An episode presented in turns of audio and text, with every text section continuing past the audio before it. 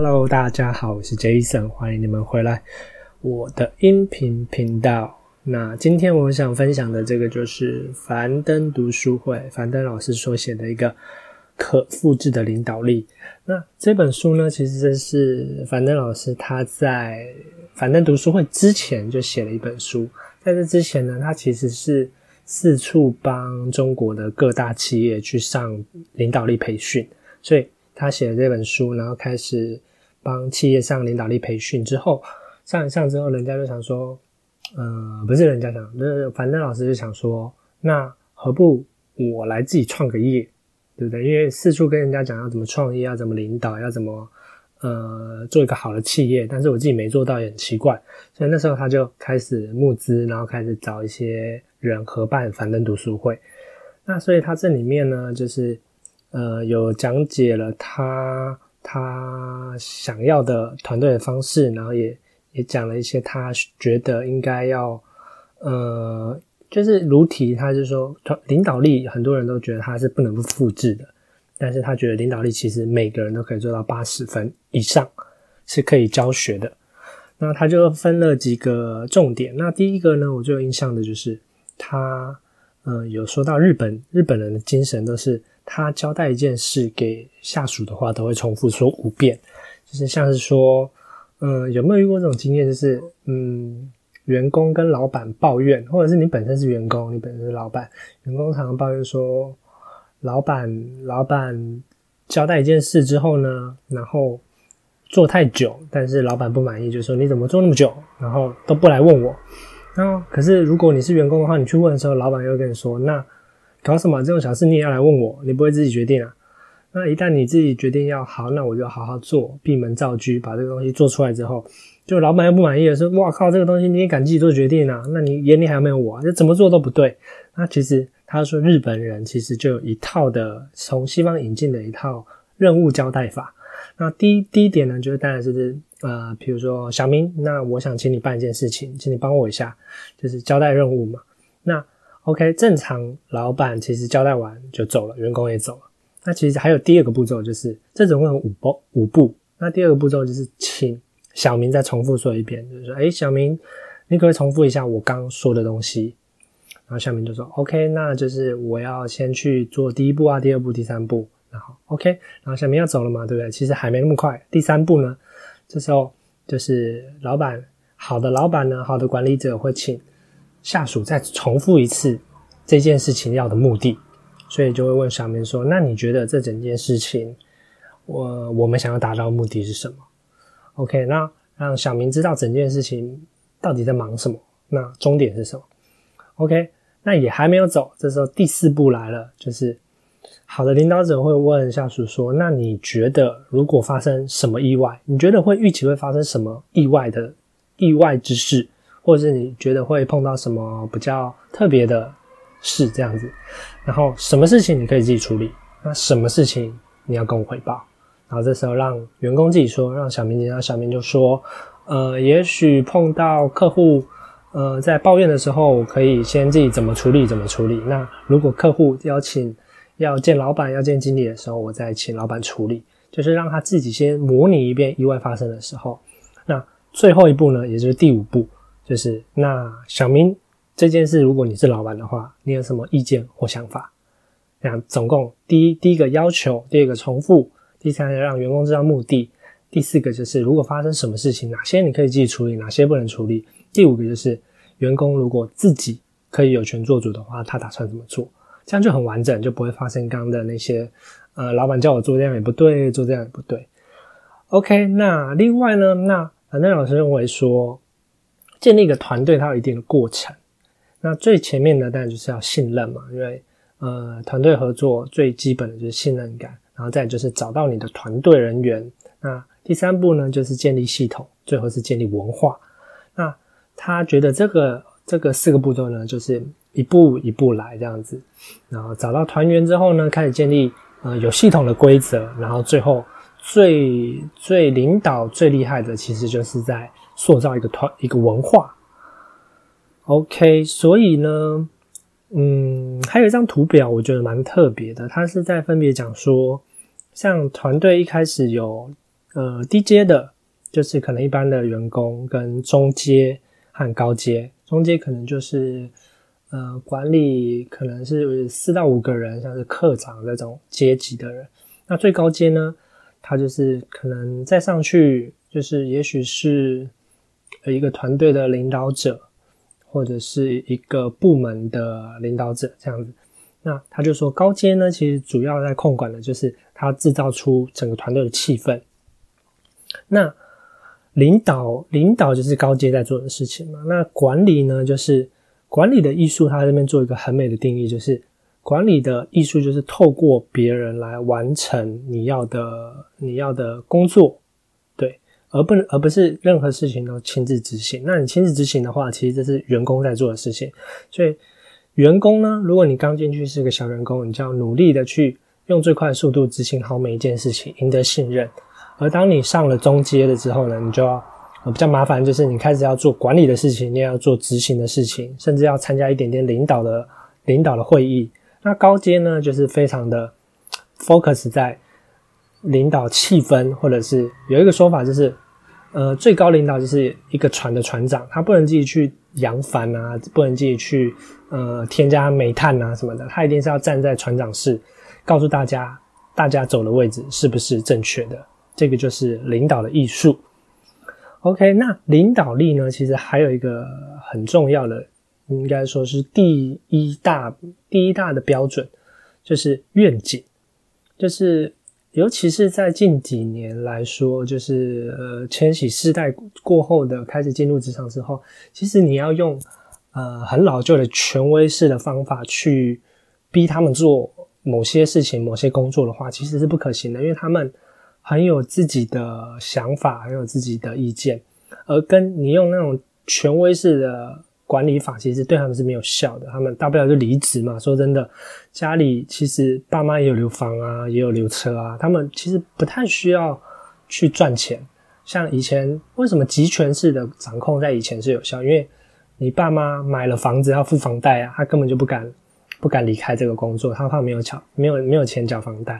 所以有一个笑话就是说，你要一个员工在你的公司待到老的话，就是叫他去买房子，然后贷款，他就一辈子不会走了。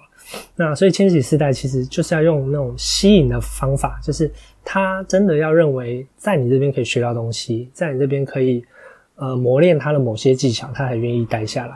所以这时候团队的愿景就非常重要。像樊登读书会的愿景就是他要让中国十三亿的人口都有养成读书习惯。那这个愿景够大的时候，他们每次出去，不管是招聘员工，或者是出去跟跟人家谈合作的时候，像他们。在中国各地，中国很大嘛，各地有一些咖啡厅就会免费租借他们场地给他们去办樊登读书会这样子，所以这个时候愿景就很重要，愿愿景可以宏大甚至夸张一点都没关系，因为像 Google，Google 它当初也是，呃，愿景非常宏大，现在觉得它是一家很理所当然的搜寻引擎公司，但其实不是，它一开始在搜寻引擎还没有还没有非常蓬勃发展的时候，每个人呢。他随时要带一本小本的笔记本，然后上网看到哪一些有用的网站，他要把它抄下来。所以 Google 那时候他就决定要做一个那种搜寻引擎，让让每个人可以更更快的搜取资料，然后更快的获取资料，所以才有今天的网际网络。所以以上讲的是领导呃愿景的部分。那再来就是还有一个很重要，就是你要让刚有说到嘛，如果你用那种集权式的方式去。嗯，控管员工、管理员工的话，其实是不可行的。在现在这时代，那用什么方法呢？其实你要让它变得像游戏一样好玩，所以人家才会愿意玩嘛。那游戏为什么线上游戏那么好玩，或者是一般会那么多人对游戏着迷？其实就是游戏的回馈，即时回馈很很很强、很快，就是声光效果，你砍怪的时候快就会喷血，这样，然后会跳出数字，所以这时候就很好玩。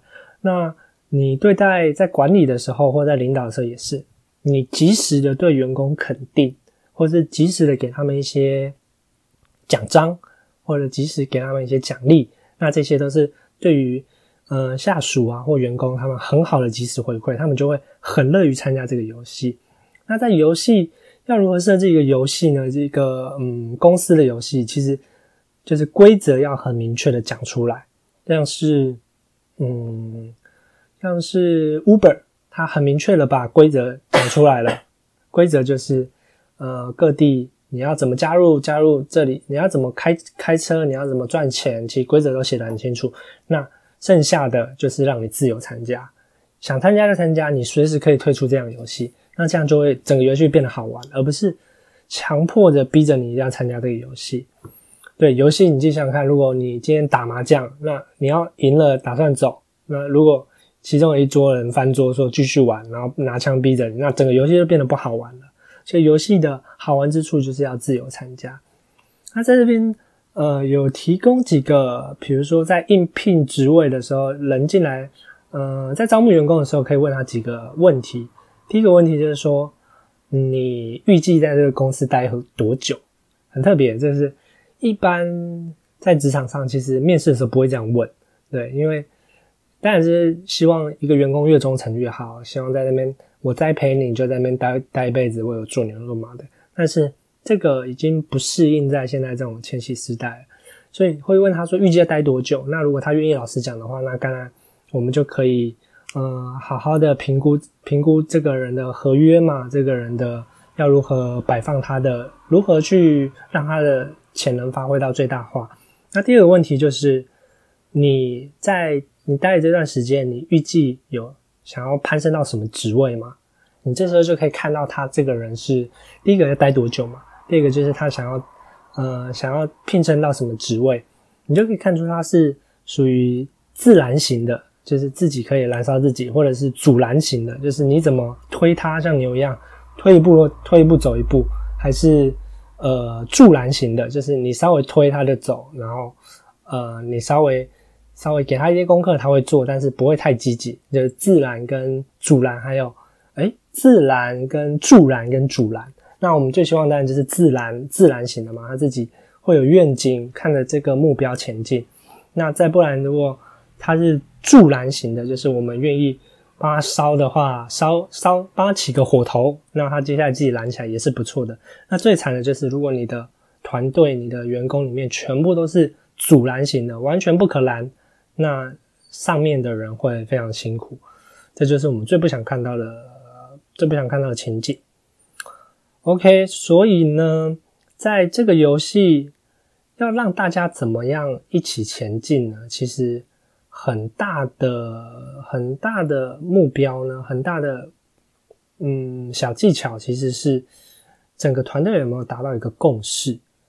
这边有说到团队，很多人都会说公司就是你的家，或者是公司就是你的呃，对，通常会说都是公司是你的家，团队是你的家。但是樊登老师说，嗯，团队其实更像一个球队。因为球队的目的只有一个，就是赢球。那公司也是一样，就是公司的目的只有一个，就是赚到钱，或者是呃达到你想要的目的目标这样子，有有点像刚刚的愿景。所以，所以这时候沟通共识就是非常重要。如果整个球队、整个团队的目标共识都是一样的话，那这时候运作起来就是非常的。非常的顺畅，就不会产生内耗啊，沟通内耗，就是有人想要这样，有人想要这样，或者是团队就像一艘船这种感觉。所以在那边举个例子，他说，如果你桌上放了一条绳子，那你要让它前进的话，你有两个方法嘛，一个是用拉的，一个是用推的。那绳子因为很软，如果你从后面推的话，它其实会会皱成一团嘛。那这就是如果如果。整个团队都是你在后面 push 的话，整个团队都不会前进。那最好的方法呢，就是你从前面拉。所以你要强化员工或者强化你的下属，你是在为自己工作，而不是呃只是来赚钱，而不是说你只是来帮老板上班。你就要一直强化他，一直是在为自己工作的的观念。因为如果你真的只是想赚钱、赚赚一份钱的话，其实现在人工经济兴起嘛，Uber 或者是。像快送那种、那个取餐快送那种，都是可以赚到钱，而且你努力一点，其实可以赚到蛮多钱的。何必来这边上班听老板的脸色？所以你来这边一定是你想要学到某种东西，你想要呃跟公司一起达到某个目标，就强化他一直是为自己工作。那第二个就是刚刚讲到了共同的目标，你要跟他沟通公司的目标、我们的目标、你的目标。那再来第三个就是你要适度的可以授权给他，让他为自己呃负责，为自己下的决策做做做决定这样子。所以这样子整个整个团队呢就会培养出越来越多像是海星型的领导者出来。所谓海星型，就是你把海星切一半之后呢，它另外一半也会长出一模一样的海星。那这就是你乐见的。而如果你它是蜘蛛型的话，你把它切一半的话，它就死掉了。那这样就是很危险的。所以我们就是希望培养出这种叫做呃阿米巴型类型的领导者。对，没错。那所以今天就分享到这里。团队就是像一个球队，那比赛第一，友谊第二。那我们下集再见喽，拜拜。